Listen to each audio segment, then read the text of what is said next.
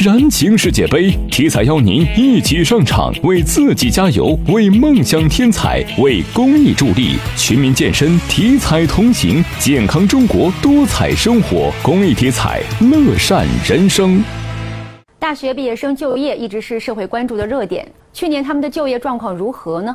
二零一八年中国大学生就业报告日前揭晓，报告显示，二零一七届大学生毕业半年后的就业率是百分之九十一点九，与二零一六届、二零一五届基本持平。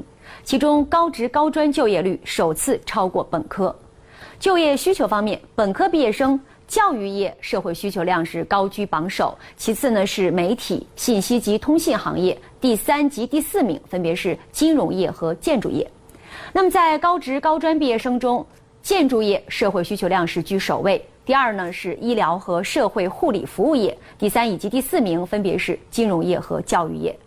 此外呢，调查显示，二零一七届中国大学毕业生的平均月收入是四千三百一十七元。收入较高的行业前五名分别是软件开发业是六千两百五十二元，第二名呢是航空运输服务业六千一百四十五元，互联网运输呃运营与网络搜索引擎业是五千八百四十五元，排名第三。